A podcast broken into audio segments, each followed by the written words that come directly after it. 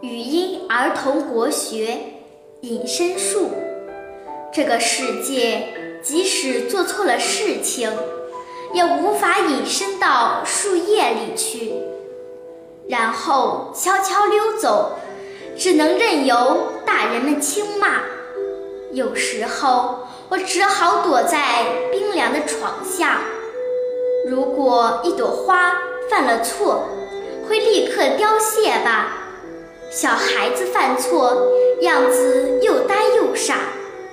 如果是隐身在花朵里关闭的窗后，从一个花瓣跳跃到另一个花瓣，咬一口像虫子一样，妈妈只会看到一个湿润润的虫洞。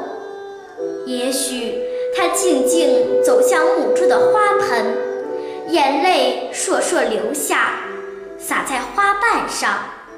我隐身的魔法解除了，翻个身，又躺在了温暖的小床上。